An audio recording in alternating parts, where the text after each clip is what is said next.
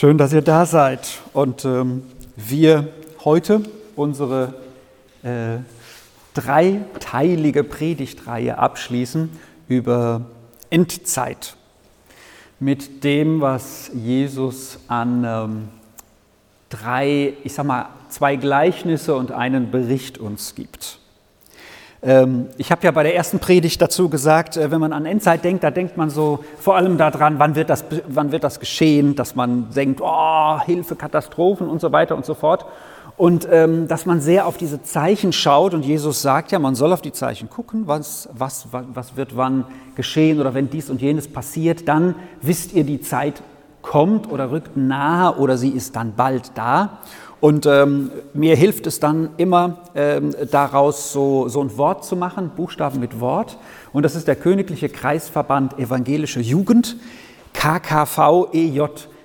Weiß noch jemand von euch, für was die ersten beiden Ks stehen, als Kennzeichen für die Endzeit, also für die Zeit, wann Jesus wiederkommt, also als Vorbereitung darauf?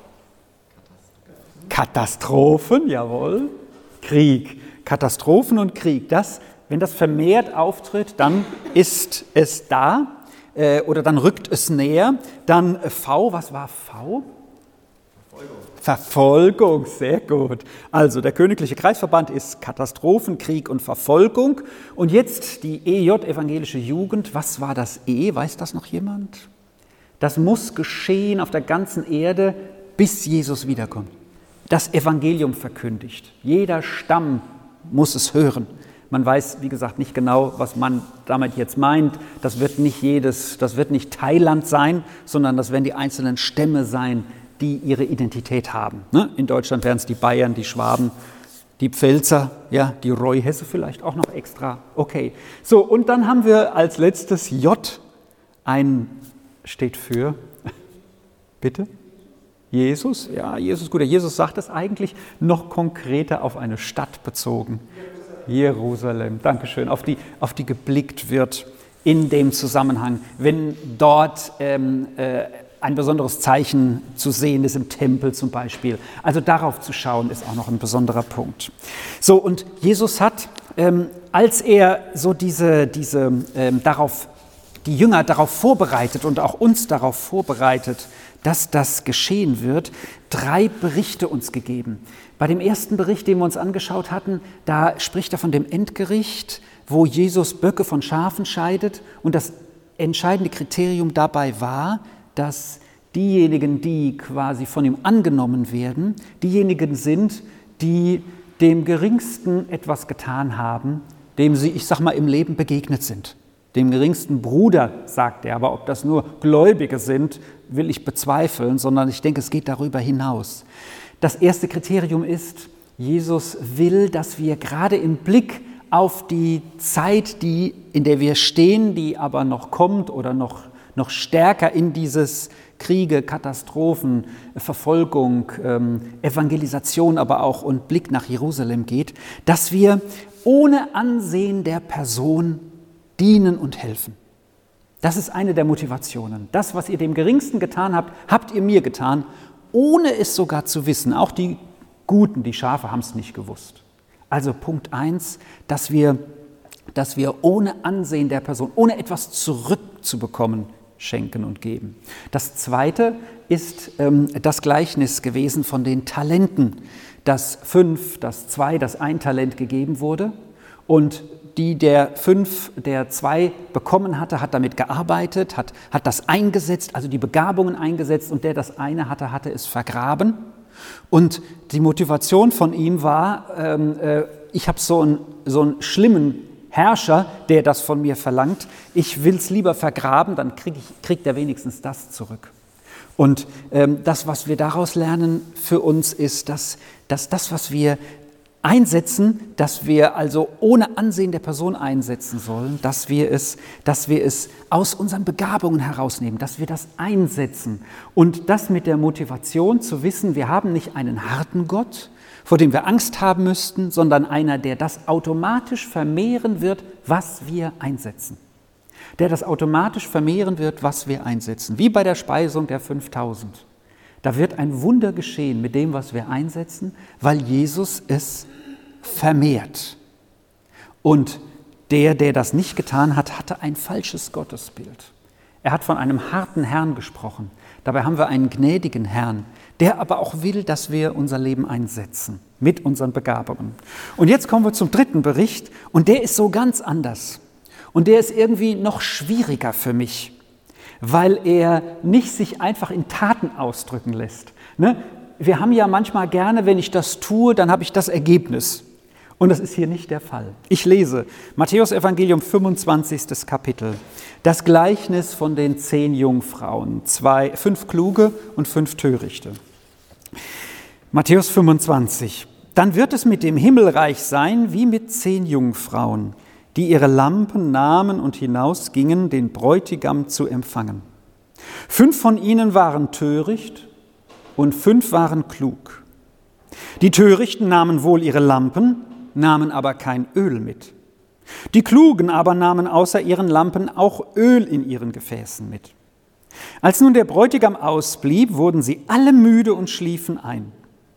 Mitten in der Nacht aber erhob sich ein Geschrei, der Bräutigam ist da, geht hinaus, ihn zu empfangen. Da standen die Jungfrauen alle auf und machten ihre Lampen bereit. Die Törichten aber sagten zu den Klugen, gebt uns von eurem Öl, denn unsere Lampen sind am Erloschen. Da antworteten die Klugen, nein, es würde niemals für uns und euch reichen. Geht lieber zu den Händlern und kauft selber Öl. Doch während sie unterwegs waren, um es zu kaufen, ähm, da kam der Bräutigam und die bereit waren, gingen mit ihm in den Hochzeitssaal und die Tür wurde verschlossen. Später kamen auch die anderen Jungfrauen und sagten, Herr, Herr, mach uns auf. Er aber antwortete oder entgegnete, Amen, ich sage euch, ich kenne euch nicht. Seid also wachsam, denn ihr kennt weder den Tag noch die Stunde. Boah, was für ein unangenehmes Gleichnis. Was für ein unangenehmes Gleichnis. Hier wird von ähm, zehn Jungfrauen berichtet und das Setting des Ganzen ist so, ähm, äh, wobei die Ausleger da auch nicht ganz sicher sind, wie man es genau jetzt ähm, einteilen soll. Es war so, da war eine Hochzeitsfeier geplant. Und in dem Ort war es so, da hat man sich erst verlobt, wie die Maria mit dem Josef, die waren ja auch verlobt. Und dann hatten sie, nachdem sie sich verlobt hatten, erstmal ein Jahr eine Zeit, in der sie äh, sich einander verschrieben hatten, also entschieden hatten, und dann haben sie aber erst geheiratet. In der Zeit ist Maria schwanger geworden. Das war das Problem für Josef, weil jeder wusste, das hätte eigentlich noch nicht sein gedurft. Also die waren jetzt am Ende dieses Hochzeitspaar, am Ende dieses Jahres, dieser Zeit. Und nun war, war, alles für die Hochzeit fertig gemacht. Der Bräutigam sollte jetzt aus seinem Haus in das Haus der Braut gehen um sie abzuholen, um wiederum sie dann zu sich oder in sein neues Haus zu holen, wo sie dann wohnen sollten und dort zu feiern. Und auf dem Weg von seinem Haus zum Haus der Braut, um sie abzuholen, da kamen die Brautjungfern ins Spiel, um die es jetzt geht. Und deren einzige Aufgabe war es, diesen Hochzeitszug des Bräutigams durch dieses Dorf, durch diesen Ort oder die Stadt so schön und hell und, und, und, und äh, feierlich wie möglich zu machen. Deren Aufgabe war nicht zu reden, war nicht besonders schick zu sein, bestimmt, haben sie sich aber auch gut angezogen, garantiert, sondern deren Aufgabe war, weil das nachts war, denn man feiert auch heute im Orient die größten die größten Feste nachts, weil da ist es nämlich kühler, tagsüber schwitzt man so arg, ne? nicht wie wir jetzt momentan gerade hier im November. So, ihre Aufgabe war, das Ganze zu beleuchten. Das heißt, da sollten rechts und links fünf Jungfrauen sein mit ihren Lampen und die sollten leuchten und die sollten das Ganze festlich machen, während der Bräutigam mit seinen Brautleuten kam, die die Aufgabe hatten, den Zug zu organisieren, ne? die hinne, die vorne, die rechts, links, wie auch immer. So, aber die, die Brautjungfern, die, die, die waren, diese Jungfrauen waren da dazu da, das Ganze schön zu machen. Und dann verzögert sich der Bräutigam. Er kommt nicht. Und die Jungfrauen schlafen alle ein. Und sie schlafen ein und dann wird plötzlich das Geschrei groß. Euer Job ist jetzt da. Ihr sollt jetzt aufstehen. Der Bräutigam kommt jetzt. Und das ist eine Sache, die passiert dann sofort. Das ist nicht eine Sache, da kann man jetzt noch warten, ach, jetzt kommt er ja und dann machen wir noch dies und jenes. Nein, sie stehen alle sofort auf, machen ihre Lampen bereit, Also wahrscheinlich den Docht haben sie gereinigt von Ruß und so weiter. Und dann haben sie die Lampen wieder angezündet, die sie ausgemacht hatten. Und was ist jetzt der einzige Unterschied zwischen den Törichten, in einer Übersetzung heißt es den Gedankenlosen, und den klugen Jungfrauen? Was ist der einzige Unterschied? Genau. Das ist der einzige Unterschied. Wisst ihr, wir denken ja vielleicht, der Unterschied ist, die einen sind eingeschlafen und die anderen nicht. Aber nee, ich bin davon überzeugt, Jesus hat überhaupt kein Problem davon, dafür, wenn wir schlafen. Wenn wir müde sind, sollen wir schlafen. Ja, sogar wichtig für unseren Körper und unseren Haushalt. Aber es geht um eine andere Bereitschaft, als Jesus auch zu seinen Jüngern kurz vor seiner Kreuzigung sagt, jetzt, jetzt schlaft nicht, sondern seid da mit mir wach in dem Moment, sondern es geht um ein, um ein anderes Wachsein. Und es geht um ein Vorbereitetsein, dass Jesus wiederkommt. Wir hatten bei uns zu Hause auch letzt ähm, eine Diskussion am Tisch in der Familie. Und es ist ja schon so, dass ich sage, wenn jemand sein ganzes Leben nichts von Jesus wissen wollte und er entscheidet sich auf seinem Sterbebett für Jesus, ja, dann ist er gerettet. Ja? Abgesehen davon, dass ich nicht einschätzen kann, wer gerettet ist oder nicht. Ich kann nur von außen äh, Rückschlüsse ziehen, ins Herz gucken kann nur Jesus. Aber dieses Gleichnis warnt uns davor, nimm das nicht als Alibi, dein Leben so zu führen, wie du willst, sondern sei bereit, dass Jesus wiederkommt, denn in dem Moment, in dem Moment, wo er wiederkommt, ist es wichtig, dass du hier diesen einen Unterschied hast, nämlich ein zusätzliches Ölgefäß dabei, damit der Hochzeitszug auf beiden Seiten schön beleuchtet wird. Deine einzige Aufgabe. Und wisst ihr, und das ist keine Arbeitsaufgabe wie das Gleichnis mit den Talenten, was wir hatten, oder auch das, wo es heißt, was habt ihr meinen Geringsten getan? Du habt den Gefangenen besucht, den Kranken besucht, dem Hungrigen zu essen gegeben, dem Durstigen was zu trinken, sondern hier geht es einfach nur darum, bereit zu sein.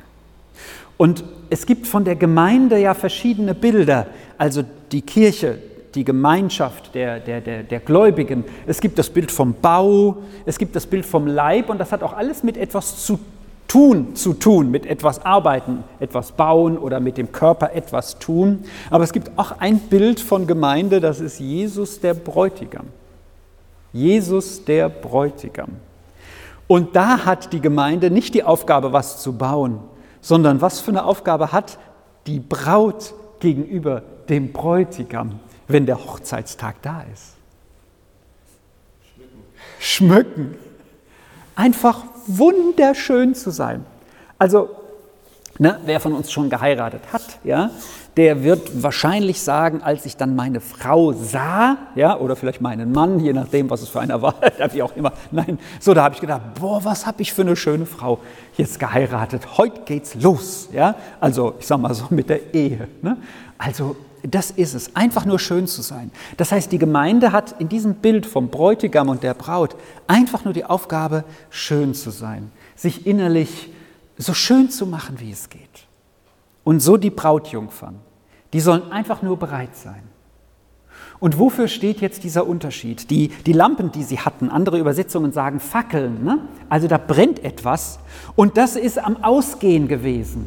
Das waren also jetzt nicht so eine Lampen, wie wir hier so beim Nachtwächter uns denken. So eine Lampe hatten die nicht, mit der sie da rumliefen oder der Nachtwächter aus, aus Mittelalterfilmen oder so, ne? sondern das war wohl so eine Stablampe, die sie, wo dann am, am Stab oben so eine kleine Öllampe war, die hatte nur einen kleinen Ölvorrat und das musste nachgefüllt werden. Also das war nicht so was Fettes, Dickes, sondern was Kleineres. Und dann hat man als kluger Mensch immer was dabei gehabt, weil das ging schneller aus, war aber auch leichter zu tragen. So, das heißt, die einen hatten diesen Vorrat und das ist das Öl.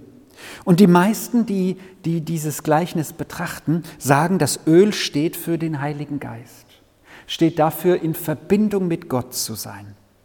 Alles andere warne ich persönlich sehr davor auszulegen bei diesem Gleichnis, denn da kommt man, wer weiß wohin und nicht ans Ziel. Dieses Gleichnis hat nicht die Aufgabe, dass wir uns überlegen, äh, äh wer sind die, die rufen und äh, ähm, äh, äh, wie lang ist der Weg und warum kommt er zu spät. Das ist alles nicht wichtig. Wichtig ist hier, was Jesus am Ende sagt, die waren wachsam und die waren bereit und vorbereitet, dass der Bräutigam kommt.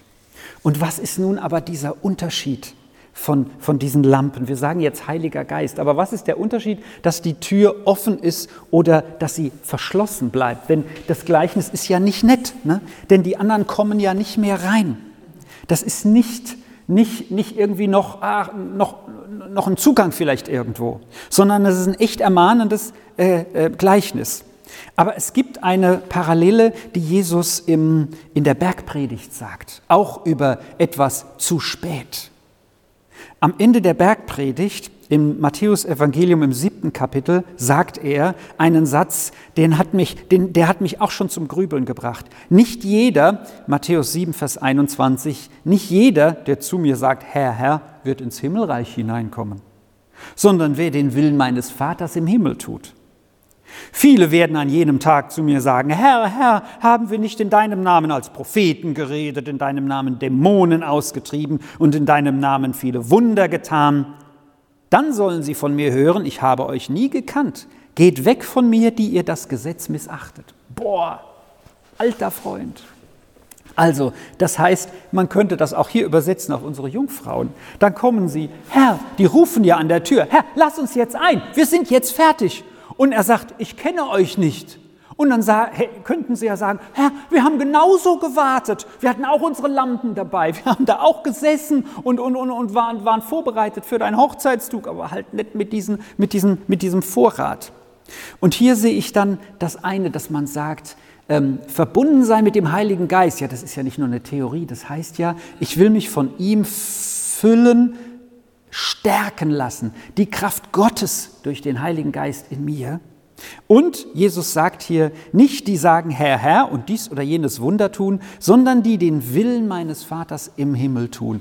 Die kriegen den Einlass. Und das bedeutet wiederum, wenn ich das jetzt mit unseren Texten hier über das Thema Endzeit vergleiche, die meinen Willen tun, sind die, die ihre Gaben einsetzen und die ohne Ansehen der Person etwas tun, die nicht berechnen, was kriege ich zurück, sondern die bereit sind, den Unterschied zu machen. Und uns ist ja allen klar, wenn wir so handeln würden, was wäre die Welt anders? Was wäre die Welt anders? Gebt keine Ellenbogen mehr, gebt keine Streitereien mehr über Machtpositionen oder irgendwas. Es gäbe einfach Menschen, die anderen dienen wollen, wenn das beherzigt würde. Und selbst wenn rundrum Ellenbogen oder was auch immer herrschen oder Managementsysteme, die, die sagen, äh, äh, mach dies, jenes oder welches, ähm, äh, hier sind die Anweisungen, die Jesus sagt, wie wir handeln sollen. Und da ist dann die Tür offen. Ich habe eine Geschichte gefunden, die will ich uns lesen. Wo habe ich sie denn jetzt hingelegt? ähm, die, die das so schön verdeutlicht. Ähm, ehe die Bastille, das ist ein Gebäude, das wurde zerstört in Paris, ehe die Bastille in Paris 1789 dem Erdboden gleichgemacht wurde, war sie Staatsgefängnis. Ne? Alcatraz, oder so, was uns so vorschwebt, oder die schlimmsten äh, Gefängnisse. So, Schuldige und Unschuldige starben hinter ihren Mauern, unter ihnen der evangelische Pfarrer Julian. In einen Stein seiner Zelle hatte, war, äh, in einen Stein seiner Zelle hatte jemand mit fester Hand eingeritzt, hic jacet anima mea. Hier ruht meine Seele, auf Latein. Ich hoffe, ich habe das richtig ausgesprochen. Es zeigte sich, dass dieser Stein locker war. Also der Julian, der Pfarrer, der, der rüttelt dann so ein bisschen an und dann sieht er, der ist locker. Julian zog ihn heraus. In der Mauervertiefung lag die Bibel eines Hugenottenpfarrers, also eines evangelischen Pfarrers, einer Glaubensrichtung, einer nicht-katholischen, versehen mit vielen handschriftlichen Eintragungen, dem Tag seiner Hochzeit, seiner Ordination, der Aufhebung des Edikts von Nantes 1685, dann die lange Leidensgeschichte im Kerker. Die Evangelischen wurden in Frankreich ja dann verfolgt und fast wie ausgerottet. Die Versuchung zum Schwachwerden und Verleugnen, aber auch die Tröstungen aus Gottes Wort. Nach 38-jähriger Haft steht unter dem Datum Mai 1725.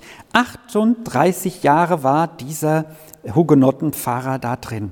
Es steht dann mit Mai 1725. Ich kann fast nicht mehr sehen. Aber ich wünsche doch nicht, dass ich nicht hier gewesen wäre, wo Gott mir Gelegenheit gab, mich stündlich auf seine Ankunft vorzubereiten. Wer meine Bibel findet, sei gegrüßt und gesegnet von unserem Heiland Jesus Christus. Ich kann nicht mehr im Worte Gottes lesen. Ich höre es bald aus Gottes eigenem Munde. Was hat das mit unserem Gleichnis von diesen zehn Jungfrauen zu tun? Dieser Hugenottenpfarrer konnte nichts anderes mehr tun, seine Talente nicht einsetzen. Der konnte keinem Armen helfen, dem musste geholfen werden, wenn der Wärter vielleicht ihm noch mal einen Brotkrumen mehr runtergeschoben hat. Aber er sagt, hier konnte ich mich vorbereiten auf die Wiederkunft von Jesus. Das ist ein krasses, starkes Beispiel für mich dafür, was es bedeutet, ein extra Gefäß dabei zu haben. Und auch wenn man überhaupt den Willen Gottes nicht mehr tun kann, als nur da zu sein und die Beziehung mit ihm zu pflegen, aber eben genau das zu tun, die Beziehung mit Jesus zu pflegen. Dafür hatte der viel Zeit und für Anliegen zu beten, die er nicht kannte, die aber der Heilige Geist ihm vielleicht auch geschenkt hatte und sich stündlich auf seine Ankunft vorzubereiten. Das können wir tun, auch wenn wir gar nichts tun können. Und das ist die Basis. Die Bibel ist ja nicht unser Arbeitsbuch und wir haben keinen Arbeitgeber, der uns Talente gibt und dann schaut er am Ende, wie viel haben wir dabei gemacht. Er will das auch, weil unser Leben mit unseren Händen, mit unseren Möglichkeiten ja ein Ergebnis haben soll. Aber dass wir das nicht vergessen. Die Basis im Grunde des Ganzen ist das, was hier mit den Jungfrauen und mit diesem Pfarrer in der, im Gefängnis in der Bastille in Frankreich, in Paris, wir lernen dass wir uns innerlich vorbereiten und wissen, ob wir schlafen, ob wir arbeiten und total ausgelaugt sind, ob wir krank sind und nicht viel können oder ob wir im Urlaub sind oder ob wir im Kloster sind oder ob wir eine Einkehrzeit haben oder ob wir, ob wir essen oder was auch immer, dass wir innerlich sagen und vorbereitet sind, Herr Jesus, du kommst bald wieder.